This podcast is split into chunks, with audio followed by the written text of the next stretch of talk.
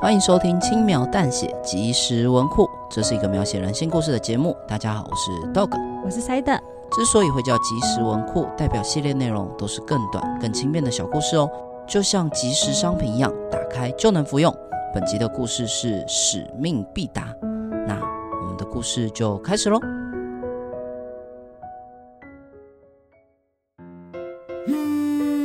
是他打来的，嗨嗨。你终于肯接我电话了啊，嘿嘿，那么想我啊？不要在那边装傻，为什么不接我的电话？你知道我打了多少通吗？看到好歹回个电吧，顾虑一下我的感受好吗？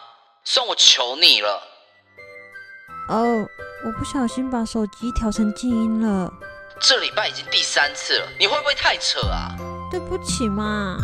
唉，算了，你在家吗？嗯，我现在去找你，别乱跑。好，知道了。挂掉电话后，我继续忙着手边的事情。没多久，就听到熟悉的声音，是他机车的声音。哎，怎么那么快就到了？真讨厌，我的妆都还没有化好。嗯果然是他，嗨嗨！我在楼下了，帮我开门。好，我住在老旧公寓的顶楼，替他开了大门后，站在门前等他上来。从一楼传来用力的关门声，多少可以判断出他不满的情绪。他的脚步很沉，非常好辨认。随着他越接近我的楼层，我越能听清楚藏在脚步身后些微的金属碰撞声。没多久，他就站在我的面前，表情相当的不悦。哎，今天的东西有够重，你又买了什么啊？秘密。哎，算了，老样子，签名。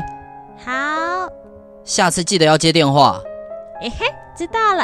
唉，车上有一堆货都送不完，不知道为什么其他同事都失踪了。这区的送货员只剩下我。我从他的手上接下了箱子，看他一边抱怨，一边往楼下走去。确认他离开后，我关上了门，随手把手上的箱子丢到一旁。嗯。不知道他有没有注意到我换了新的香水？啊、感觉没有诶，下次再换另外一款好了。他骂人的样子真的好迷人哦，好喜欢这种被他在乎的感觉，真想赶快再看到他。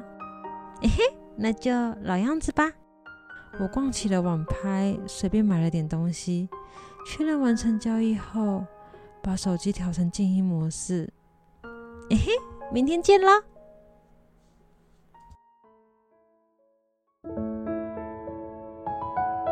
以上为即时文库第四话使命必达的故事内容。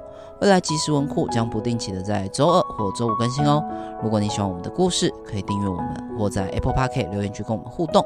也欢迎大家追踪我们 FBIG 轻描淡写，里面有很多延伸的小故事。如果听众有什么特别希望我们翻录成 Podcast 的小故事，甚至是投稿创作给我们，都欢迎留言或私讯让我们知道哦。